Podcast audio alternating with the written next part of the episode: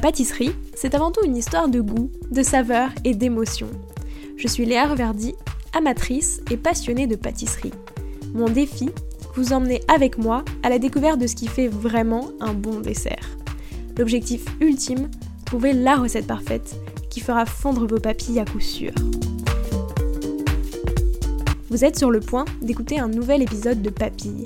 C'est le podcast qui part à la rencontre des meilleurs chefs pâtissiers pour comprendre l'émotion et les saveurs qui les animent au quotidien lorsqu'ils créent leur dessert d'exception.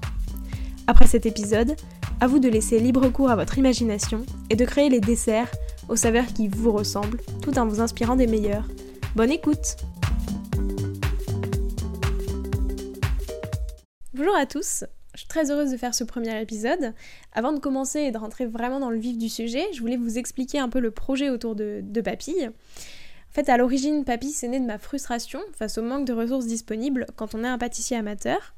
Euh, en effet, depuis quelques années, je fais de la pâtisserie, mais je me suis toujours limitée aux desserts classiques et à suivre des recettes de chef, etc. Et il n'y a pas longtemps, j'ai voulu créer mes propres desserts, mais à ce moment-là, j'étais un peu perdue et je ne savais pas vraiment comment associer euh, des nouvelles saveurs. Par exemple, pendant le confinement, je voulais créer un dessert avec les coins récoltés dans le jardin parce qu'il y en avait des, dizaines, mais j'avais aucune idée de quel goût associer à ce produit, ni vraiment comment travailler ce fruit qui est un peu moins commun et qui n'est pas vraiment dans les livres. Donc j'ai cherché des inspirations auprès des chefs que j'admire, mais en fait les ressources étaient quand même très limitées.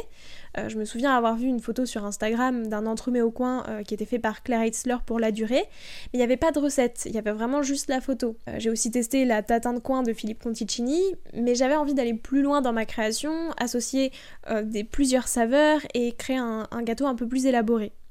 Et en fait, c'est de cette frustration qu'est née l'idée de Papille. Je me suis dit, euh, pourquoi ne pas directement aller voir les plus grands chefs pour comprendre leur processus créatif?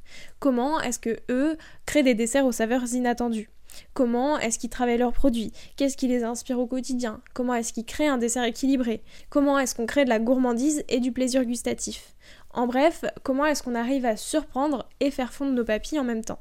Donc l'idée, euh, c'est de partir à la rencontre des meilleurs chefs pâtissiers, mais pas pour les interroger sur leur carrière ou leur parcours professionnel, mais vraiment comprendre ce qui les anime en tant que créateurs de goût et de saveurs. Ce que je veux, c'est de comprendre ce qui fait un bon dessert selon eux, en explorant leur univers gustatif. Par exemple, je veux découvrir tout le processus de création autour d'un dessert iconique, les saveurs qui les font vibrer, comment est-ce qu'ils travaillent leurs produits, etc. etc. Et avec Papille, j'ai aussi envie de rassembler des passionnés de pâtisserie pour échanger autour des saveurs et de la gourmandise. Et donc si ce projet vous parle et vous fait envie, vous pouvez retrouver toutes les coulisses du projet, les photos de mes propres créations et les actus à venir sur mon compte Instagram at LeaRVRD, Léa L-E-A-R-V-R-D. Et pour rejoindre la communauté de Papille, vous pouvez vous abonner à ma newsletter sur papillepodcast.com, sans oublier le S de Papille. Vous y retrouverez les prochains épisodes, des articles, des recettes, mais aussi des contenus spécifiques pour les membres de Papille. Merci de m'avoir écouté et à très vite pour le premier épisode.